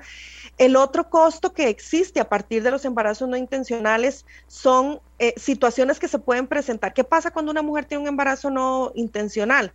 Podría ser que se dé cuenta tarde, ¿verdad? Que no se dio cuenta digamos, a las etapas tempranas del embarazo, sino que se da cuenta tarde y esto implica que no pueda tener acceso a las, al, al, control prenatal adecuado durante todo su embarazo. O puede ser que incluso al darse cuenta de manera temprana no quiera ese embarazo, esté teniendo como algún rechazo y por lo tanto no vaya a visitar un centro de salud temprano. ¿Por qué es tan importante visitar un centro de salud temprano? Porque eso garantiza identificar factores de riesgo antes, de manera temprana, y poder incluso prevenir una muerte materna o una muerte infantil que no, que pues obviamente el país y el mundo, a partir de los ODS también está tratando de erradicar. ¿Cuál es el otro efecto que tiene? Bueno, que muchas mujeres posterior al parto eh, se ha evidenciado que tienen una tendencia mayor a tener eh, depresión postparto, que también genera un costo para la vida de ellas, por supuesto, pero también para la sociedad, para el sistema de salud, etcétera. Y finalmente también se han identificado algunas vinculaciones entre los embarazos no intencionales y el bajo peso al nacer o incluso eh, la menor disposición de las mujeres de dar lactancia materna a, eh, a, los niños y niñas. Entonces, aquí vemos que hay una serie de costos también que se unen también a, todo, a toda la a toda la atención de salud, que no solamente se centra en un parto, ¿verdad? sino en todo lo que hay alrededor de un embarazo no intencional, y que sin duda alguna la prevención, la eh, pues el acceso universal y esta posibilidad sería muchísimo más barato para un país que pues atender todo este montón de situaciones paralelas que se pueden presentar con un embarazo no intencional. Eh, yo esperaría, doña Amelia, que podamos tener alguna información para Costa Rica eh, en los próximos meses y que podamos también compartírsela a toda la gente que lo plantea eh, y, que realmente permita también al país poder avanzar y poder responder a los derechos de las personas que más están quedando atrás, ¿verdad? Hay muchos países, y también valga decirlo, que la anticoncepción es universal y que no se requiere un seguro social o que es de manera gratuita, ¿verdad? Y, creo que Costa Rica tiene las condiciones también para avanzar en esta línea. Usted que la, la, veo que anda en la línea correcta de poder estudiar finalmente el tema de costos. Aquí dice, allí, he allí el problema recurrente en nuestro medio. No tenemos información de costos y por eso no racionalizamos el gasto y la creación errática de programas. Sí, es, es necesario saber cuánto, ¿verdad? Y, y es necesario también que el, que el país pueda abrir esta discusión. Y no solamente en ese sentido, doña Amelia, yo creo que también valga decir que los métodos anticonceptivos, que por ejemplo en el tema del implante, el implante se, da en la caja para mujeres menores de 20 años y uno de los argumentos que la caja tiene para esto, pues además de la importancia, ¿verdad? Y fundamental que compartimos totalmente de prevenir los embarazos en la adolescencia, es que el implante subdérmico es muy costoso, ¿verdad? Y, esto también es muy importante, que podamos analizar de manera conjunta con la caja, con el Ministerio de Salud, los costos de los métodos anticonceptivos que se traen, cuáles son, cuáles son las alternativas que existen para poder reducir estos costos y poder identificar que un análisis adicional, que un análisis mayor podría llevarnos a hacer más costo efectivas las intervenciones que la institucionalidad realice y que permitan también eh, pues acompañar ese ahorro que podría tener la institucionalidad con una mayor garantía de los derechos humanos. Y esto es importantísimo. Eh, eh, sin duda alguna le queda a uno un poco el sabor amargo de que, de que con tanto que, que, hay ahora, todavía haya tantas personas que pasan por situaciones tan difíciles por no tomar una decisión a, tiempo o no usar un método anticonceptivo. Si usted dijera que está fallando en eso, que la gente lo, que depende de que se comunique, que depende de que se hagan campañas, que depende de que se diga, de, qué depende que, de que por lo menos las mujeres tengan el acceso a esta información para que tomen una decisión. ¿Me explico?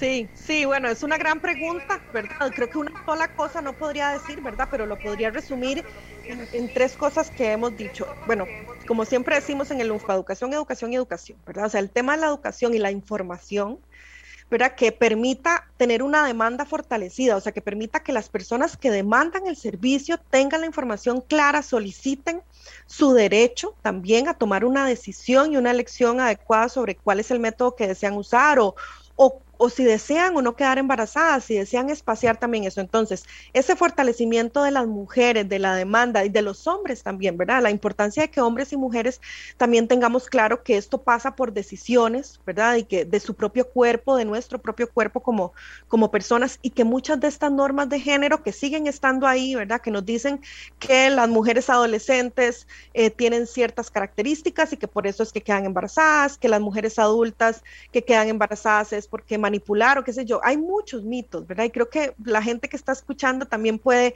pensar ahí cuáles son como esos mitos. Todo eso hay que empezar a derribarlo y trabajarlo. Entonces hay un tema de las personas, de la información y de la educación.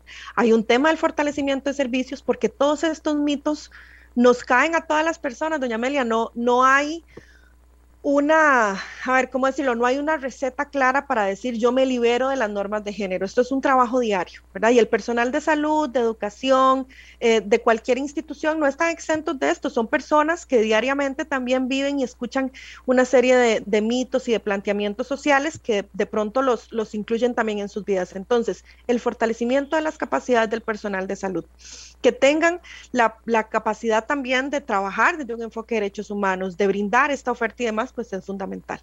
Y en tercer lugar, el tema del fortalecimiento de la institucionalidad. ¿Cómo lograr realmente que la caja pueda ampliar la, oferta, pueda reducir costos, pueda identificar cuáles son, ampliar la, oferta en todos los sentidos, eh, eh, también capacitar a su personal, pero también analizar a lo interno cuál es esa visión también a futuro que, que se desea y pues garantizar también que ninguna mujer se quede atrás, como decimos en, Naciones Unidas, ¿verdad? Que ninguna mujer que realmente desea tener eh, o, utilizar un método anticonceptivo eh, no lo obtenga, más bien que tenga las, las, posibilidades de hacerlo sin ser juzgada, sin ser discriminada, eh, ¿verdad? Y sabemos que muchas mujeres, por ejemplo, Costa Rica tiene la, muchas garantías a mujeres, por ejemplo, que Sabemos que los servicios de salud del Estado asume el costo de, del, del, del, cuidado del embarazo y del parto de las mujeres independientemente de su condición de aseguramiento, pero una vez que esta mujer sale del hospital, ¿qué pasa?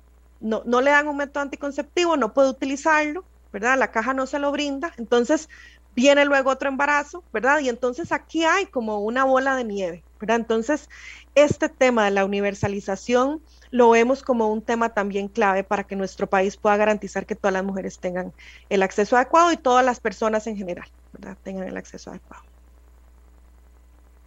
Pasado todo esto, Evelyn, que usted es muy buena y muy clara, y muy franca y muy sincera, también eso es importante, eso es científico. Eh, eh, pero al final cerremos con el tema de mitos, porque aquí hay mucha gente que dice, hay chiquitas que piensan, jóvenes que van a lograr la atención para siempre si se dejan quedar embarazadas, hay muchachas más grandes que dicen, bueno, si tengo hijos, por lo menos lo prenso y tengo una forma de vida, eh, eh, eh, me tiene que dar una pensión. Hay personas, o sea, que hay, yo no sé si esos son mitos, se lo planteo porque es parte de lo que me están diciendo aquí de cómo también hay una, situación en la sociedad en que el tener hijos se puede convertir en una herramienta para algo y no entender que la responsabilidad que conlleva tener hijos, o sea, son cosas absolutamente diferentes, la, la responsabilidad que lleva eh, tener hijos. Entonces, partiendo del tema este, hablar de esos mitos los más grandes que se manejan y que a esta hora con tanta data, pues hasta están medidos si son, si son o no son, si existen o no existen. Sí, bueno, doña Amelia, eh, yo creo que hay un, un, voy a empezar con un dato, ¿verdad? Que, que, a mí me llama mucho la atención y que nos lo lanzaba la encuesta de salud sexual y reproductiva en el 2015. En el 2015, el 50% de mujeres que habían tenido un nacimiento durante el último año dijeron que ellas no querían quedar embarazadas en el momento en que quedaron embarazadas hubieran preferido esperar. El 50%. Y cuando les preguntamos a los hombres, era un 35, 37%. O sea, había más mujeres que dijeron yo no quería quedar embarazada que hombres que dijeron yo no quería ese embarazo en ese momento. ¿Qué es lo que pasa y qué es lo que hay detrás de esto, verdad? Hay una vinculación distinta, ¿verdad? De los hombres y las mujeres con el tema de la maternidad y la paternidad. ¿verdad? Podríamos también hacer como hipótesis que tienen que ver con estos mitos, ¿no? Y, y, más que mitos, con normas sociales, ¿verdad? Normas sociales que le plantean a las mujeres que tienen que ser las responsables del cuidado de los hijos e hijas, ¿verdad? Y que de pronto los hombres tienen posibilidades distintas, em, ¿verdad? Eh, de, pronto, pues son padres ausentes o no están o, no están como involucrados totalmente, ¿verdad? Eh, normas sociales que le dicen a las mujeres también que tener hijos es una realización, ¿verdad? Y que la única forma en que una mujer esté realizada es el tema de tener hijos e hijas o que si yo opto por una carrera profesional en, en, detrimento, digamos, de mi vida familiar, también ahí hay una serie de normas sociales que nos dicen a las mujeres cómo tenemos que comportarnos o no. Pero también hay otras normas sociales que le dicen a los hombres, usted tiene que ser fuerte, no puede ser muy cariñoso, no puede acercarse mucho. Entonces de pronto los hombres dicen, ¿y yo cómo me la juego con esta paternidad? ¿Yo cómo hago? No sé cómo hacerlo, ¿verdad? Entonces hay una serie de normas más que mitos que impactan directamente. En relación con los mitos específicamente, que también nos, ayudan a identificar cuáles son esas, esas ¿verdad? Como, como creencias, voy a centrarme, por ejemplo, en una que tiene que ver con el aborto, ¿verdad? Muchas personas cuando hablamos del aborto, digamos, de la norma de aborto terapéutico que se aprobó en Costa Rica hace un par de años, ahora las mujeres van a tener eh, el aborto, si van a utilizar el aborto como un método anticonceptivo, ¿verdad? Hay una serie de mitos que dicen que las mujeres entonces, vamos a decir, quedó embarazada, ¿qué importa? Por si puedo abortar, ¿verdad? Entonces, ¿por qué es un mito? Porque entonces este, este planteamiento no tiene en consideración todas estas consecuencias de las que estábamos hablando ahora tener un aborto, por ejemplo, pasa por una serie de, situaciones de salud mental, de salud física de las personas, ¿verdad? Y en este caso más si está en riesgo la salud de la mujer, como en el caso de nuestro país, apegándonos a la legislación nacional. Pero hay una serie de mitos que plantean este tipo de cosas me voy a otro, estoy hablando de temas también que son como muy discutidos en la sociedad, ¿verdad? Y que a veces no nos damos el chance para, para hablarlos. Me voy ahora con las adolescentes, ¿verdad? De pronto, y, tal vez aquí enganchando uno de los temas más importantes como un determinante del embarazo en la adolescencia, como son las relaciones impropias. Muchas adolescentes o muchas personas dicen, es que las adolescentes ahora son unas bichitas, es que son unas alborotadas. Eso lo escuchamos frecuentemente, ¿verdad? Véala cómo se viste, véala cómo anda. Entonces, tiene una serie de, mitos planteando las adolescentes quieren, buscan a la persona adulta, son las que desean quedar embarazadas, son las que tienen que hacer esto y lo otro. Y el informe hace un análisis muy interesante, eh, doña Amelia, porque se hizo un análisis en algunos países donde le preguntaban a las adolescentes si el último embarazo que tuvieron había sido intencional o no intencional. Y muchas de ellas decían que el embarazo era intencional, o sea, que ellas querían quedar embarazadas.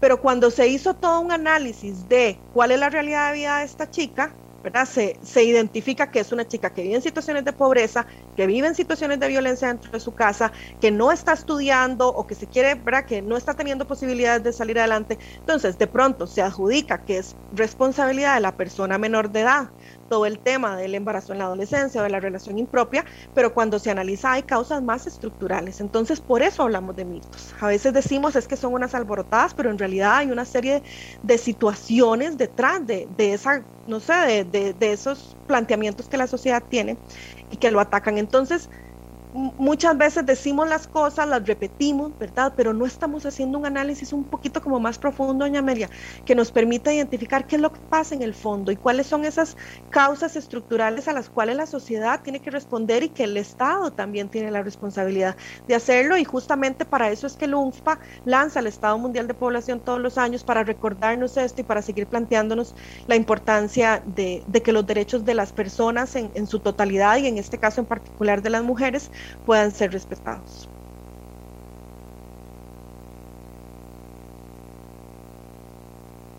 Muchísimas gracias a Evelyn Durán Porras, analista en salud sexual y reproductiva del Fondo de Población de las Naciones Unidas. Muchísimas gracias por poner el tema bien clarito para que lo manejemos, para que hagamos uso de lo que hay, para que fortalezcamos la educación, porque hay que hablar de muchas cosas cuando se habla de esto y no solamente criticar, hay que hablar y educar. Y eso es una gran misión de todos, también de los papás, también de las mamás, de todo el mundo. Es una también de los mismos muchachos jóvenes para que puedan hablar entre ellos con educación a la hora de tomar decisiones como de tener sexo no tenerlo, etcétera, etcétera, etcétera. Es un etcétera que no sé cuándo termina. Pero le agradezco mucho a Evelyn porque nos ha hecho un gran aporte esta mañana. Y bien, eh, vamos a ver, y subió la gasolina. Yo no sé si eso va a hacer que haya menos carros o no. Lo que sí sé es que, por ejemplo, ayer había tal cantidad de carros en la calle que dice, ¿a qué hora salieron tantos carros otra vez? Que eso también nos pone de manifiesto que después de la pandemia hay más carros. Estoy segura, no tengo que hacer, no tengo que investigar mucho. Hay más carros y que si no nos ponemos de acuerdo en cómo manejar, eh, y ahora viene el aumento en los precios de la gasolina, es por todo lado, no solo las presas y perder horas y perder horas y perder horas, sino también el tema de, del precio de la gasolina. Pero pareciera que a la gente no le importa mucho y hay otra gente para la que es absolutamente necesario trasladarse en carros. Yo todavía no entiendo que en los colegios, sobre todo colegios públicos, eh, privados, aunque también públicos, son esas filas de carros de gente que seguro no tiene nada que hacer, que llega dos horas antes a hacer filas, se queda ahí con el carro encendido por el calor y gasta gasolina, gasta tiempo, echa a perder la vida de los pobres barrios que conviven con colegios públicos o privados, que se vuelve inadmisible esa cantidad de carros y provocan eh, eh, presas impresionantes. ¿Que ¿Por qué estoy hablando de eso? Porque le pedí a Pablo Heriberto Abarca, diputado de la Unidad Social Cristiana, que me ayudaron unos minutos a la hora del cierre del programa para hablar precisamente de qué va a pasar con, la, con los combustibles, Pablo Heriberto, porque ahí en la Asamblea se sigue hablando del tema. Esto no sé si va para largo, va para corto, hay gente que dice esto no va a acabar y hay otro que dice no, esto se va a arreglar, si se arregla lo de Ucrania, se arregla lo del combustible y no sé yo cómo está la especulación en el mundo, pero sí sé que en la Asamblea Legislativa iba caminando un proyecto en ese sentido y que al final se quedó medio varado y que después medio arrancó. Pablo Heriberto, gracias por estar con nosotros. Buenos días. Buenos días, doña Amelia. Un gusto saludarle a usted, a los costarricenses. efectivamente, se había quedado sin cumplir un poco el, proyecto eh, que no estaba siendo priorizado. Yo se lo mencioné a usted el lunes ayer en la en, la, en el programa que tenemos. Y bueno, dichosamente el martes comenzó a caminar, ya se aprobó una moción de texto sustitutivo y esperaría que esta, este texto vaya a, a, servir como, digamos, un, un, un incentivo o un, un, parchecito, porque en realidad hay una serie de proyectos que se venían antes de Ucrania que están presentados antes de Ucrania conversando sobre la posibilidad, por ejemplo, uno de Silvia Hernández de cambiar la metodología del cálculo de ese precio, del precio del combustible. Hay uno mío que cambia la metodología de, del establecimiento impuesto eh, y hay otros que permiten o, establecían una rebaja eh, del 50% del impuesto. Pero bueno, eso eh, ya, ya, digamos, no, no, no caminó y ahora estamos ante un proyecto de ley que permitiría una rebaja del impuesto, que permitiría congelar la aplicación del impuesto a algunos sectores, bueno, básicamente al, transporte público, que incluye cabotaje, ¿verdad? Él ha entendido que tiene una tarifa regulada por ARECEP y que eso se compone dentro de las particularidades del precio. El precio me refiero a que tarifa es regulada, parece, no es impuesta por el mercado, por eh, y al final, doña Amelia, con esta rebaja de 100 colones, estaríamos, por ejemplo, en las minas, eh, en el trimestre del 2022, que el incremento sería del 13% más o menos, no 28%. Y si no hacemos nada, las el, precio va a subir 28% aproximadamente. En el caso de la gasolina, crece 38%. Entonces, realmente estamos ante un problema eh, o ante una realidad que debe ser atendida con, eh, con, con, pues, con toda la honestidad del caso. Yo entiendo la situación fiscal del país, comprendo que estamos en una crisis eh, importante fiscal, pero si no detenemos el aumento de este precio de las gasolinas y el diésel, lo que va a generar es un aumento de toda la cadena de valor de los productos y por lo tanto entonces un carecimiento no solo del destino del, país, de, su estructura de costos, sino también de, el, de, toda la, de, toda la, de todos los productos en general, sobre todo canasta básica y, de todo lo que usted sirva en un restaurante o en un, o en un supermercado. De manera que el proyecto, el texto que se acordó finalmente el martes, eh, permitiría esa, esa mitigación. Eh, también establece ese texto que el gobierno debe aplicar eh, una serie de rebajos público para ese hueco. Estamos hablando de un hueco importante, pero al final es una responsabilidad que el mundo ha asumido. Es decir, Estados Unidos, usted ve ahí, está sacando una serie de barriles para subir o por lo menos para tener mucho más disponibilidad y evitar el aumento. Eh, en Europa se está eh, eh, también tomando decisiones en función del impuesto que tiene el combustible y en general se está utilizando la posibilidad de eliminar o de reducir la cantidad de, de impuesto que tiene el precio del combustible para minimizar esto. Eh, el proyecto fue, bueno, el texto fue aprobado y se mandó a consultar, doña Amelia. En ocho días hábiles, eh, bueno, en diez, ya podría estar eh, siendo votado y eso permitiría, doña Amelia, que, que, que el país tenga un, una mitigación importante con respecto a tema. De una manera, no tenemos otra. Es decir, uno puede echarse un discurso ahí diciendo que, está muy, que, que es sensible a, a, la, a la situación, pero si no se toca el impuesto único a los combustibles, realmente no habrá un impacto en el precio final. Eh, el gobierno había propuesto una, una solución que era solo bajando márgenes de comercialización de recope de los transportistas y de los, y de los gasolineros, lo cual es absolutamente irresponsable porque al final es muy pequeño en el costo o en el precio final, eh, pero sobre todo es sacrificando a unos para que otros puedan tener un beneficio. De manera que la manera correcta de abordar esto es haciendo un, una rebaja al, impuesto único, que el gobierno tenga una posibilidad pues, eh, de tener eh, sustitución por lado. Aquí la gente dice, aquí la gente dice quitar el impuesto. La gente dice quitar el impuesto. Pablo Heriberto, pero la gente anda en las calles manejando o ya sé que se fue para la casa. ¿Cómo, ¿Cómo es eso? Porque van a aumentar las presas, va a aumentar el tiempo, va a aumentar la gasolina. O sea, ¿qué comportamiento ha visto usted en estas pocas horas desde que se está pagando el impuesto?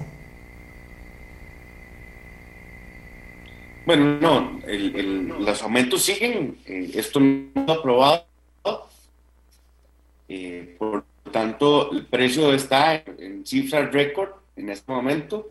Eh, yo diría, bueno, vamos a ver, mi esperanza es que toda esa gente que anda en la calle se supone que está activando la economía y produciendo. En ese escenario, eh, uno podría decir, bueno, qué dicha que el país sigue caminando.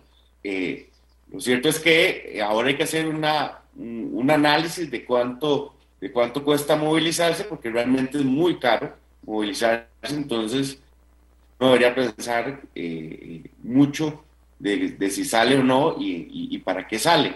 De, si es para trabajar y para producir, pues no queda otra y, y esa es la realidad.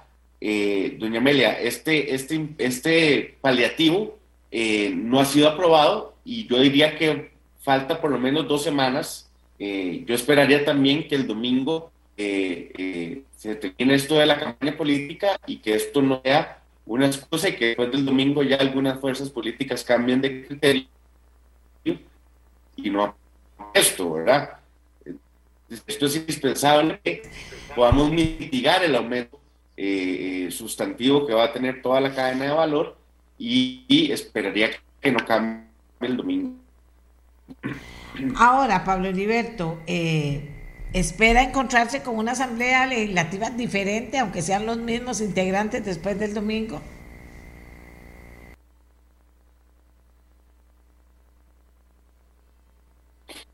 Es que me no que algunos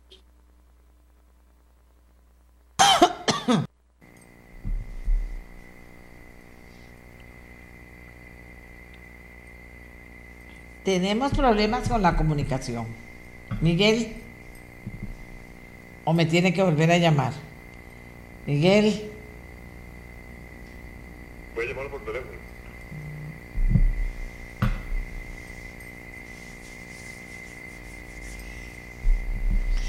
Es que hace rato que veo que tenemos problemas de comunicación. Lo que tenemos que hacer es que apenas veamos que hay problemas de comunicación, mejor llamar por teléfono a la gente, porque si no se pierde, se pierde los aportes que, que, que nos están haciendo, ¿verdad? Entonces eso, eso, eso es de simplemente se llama. Si me hacen el favor para que no, no tengamos que quedarnos en esta, en esta situación, me avisan por favor. Vieron ustedes, ¿verdad? Porque está diciendo algo interesante, ¿verdad? Pero el tema, amigas y amigos, es que ustedes siguen gastando gasolina, siguen comprando, no importa que esté más alto, no el impuesto, perdón, que esté más alto los precios, no el impuesto único, eso es otra cosa, que estén más altos los precios. Eh, eh, seguimos en eso, seguimos en eso. Ya está listo Pablo Heriberto que nos venía hablando del tema y le preguntaba yo en concreto si él cree que aunque sean los mismos diputados, se va a encontrar con una asamblea legislativa diferente a partir del lunes, don Pablo Heriberto. Sí, doña Amelia, está fatal el internet. Este, no, nosotros, yo esperaría que no, yo esperaría que no sea un pose político esto que, que se hizo o que se construyó el martes eh, y que al final eh, nos permita hacer un avance después de terminadas las consultas. Eh, en ese escenario, créame que si no, le pediré un espacio a usted que me regale unos 5 o 10 minutos y, y le diré si eso cambió, porque se trata de que en este momento tenemos que hacer equilibrios. Yo siempre le he hablado a usted de esos equilibrios y yo comprendo también la situación fiscal del país, pero en este momento el gobierno tiene que eh, ser consciente, el gobierno en general, o sea, la Asamblea Legislativa y el Poder Ejecutivo, tiene que ser consciente de que a la gente se le está haciendo muy pesado producir y que en esta situación requiere de una intervención en la que el gobierno tiene que pues tocarse la bolsa, ¿verdad? Ay, sí, sí, sí, pero que, ¿cómo se preocupa uno de movimientos y cosas que se den a última hora que atrasen cosas importantes? Lista de los tres proyectos más importantes que se deben aprobar ya la próxima semana, don Pablo Heriberto. Bueno, me parece que vencido el plazo, este es un tema prioritario. El otro tema prioritario, doña Amelia, es el tema de, la, de, los incentivos fuera del gran área metropolitana, de zonas francas. Eso me parece que es sustancial. Hay una hay una gran cantidad de mociones de tres diputados. Estamos hablando de 127 mociones que van a implicar que, que, que el de que tengan que, que reconocerse en el plenario. Eso implicaría más o menos 47 horas de debate. Eh, y bueno, hemos tratado de hablar con ellos. Alguna posibilidad. Yo he conversado con la diputada Vega Rodríguez para ver si es posible que, retire algunas y que podamos avanzar. Creo que es posible ese, ese, trato y eso implicaría que, digamos, bajemos como unas 25 o 28 horas. Pero tenemos 12 sesiones, hay que tener claro, doña Amelia, a esta legislatura le quedan solo 12 sesiones, más o menos, si, si no se hace algo extraordinario, eh, y bajo ese bajo esa premisa me parece que eh, el, el, el, proyecto más prioritario es Zona Franca. Usted siempre me pregunta por prioridades. Esa es mi prioridad. Me parece que eh, hay una hay alguna gente interesada en que caminen chayotes que llamamos nosotros ahí, donaciones y, y proyectos pequeñitos. Pero mire, eso lo puede resolver la otra asamblea sin ningún problema muy rápido. En los temas sustantivos, en lo que en lo que podría generar empleo fuera del gran área metropolitana, en las zonas rurales que urge de oportunidades, me parece que la Asamblea eh, Legislativa tiene que concentrarse y a partir de eso pues estamos en esa en esa priorización. Ay, bueno, a rezar, como dicen, a rezar, eh, don Pablo Heriberto, eh, que todo salga lo mejor posible, que se ocupen los tiempos lo mejor posible y que las personas que tienen sus intereses muy particulares los dejen de lado porque Costa Rica ocupa que los grandes intereses que la patria necesita sean los que estén siendo prioritarios para todos nosotros.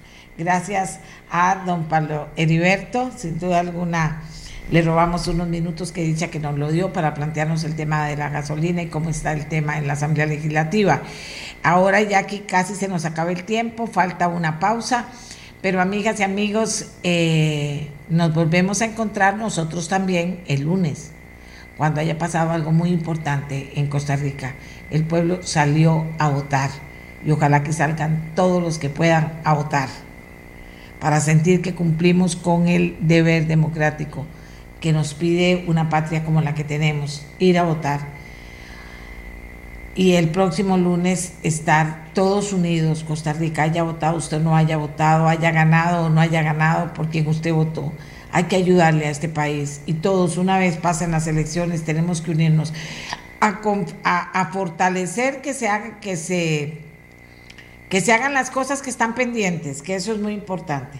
Eso es muy importante pero también a trabajar todos el doble para poder sacar este país adelante. Ya sabemos el gobierno que tenemos, ahí andan viajando, eh, haciendo conferencias de prensa para decir que aquí todo está perfecto y que aquí todos han hecho cosas perfectas, nosotros sabemos que no y sabemos que estamos en una situación muy difícil. Entonces, el lunes todo de la mano, tenemos amigas y amigos. Eh, más allá de la CELE, aunque la CELE ganando ayuda, pero tenemos que estar eh, pensando en que este país hay cosas que están ahí votadas, que hay que levantarlas, hay cosas que hay que hacer y hay que hacerlas con ganas y fuerzas y hay que ponerle muy duro para poder sacar este país adelante, independientemente que sea la persona por la que usted votó o por la, o, o por la persona que usted no votó. Costa Rica no necesita a todos y eso es lo importante, lo que debemos agarrar y meter.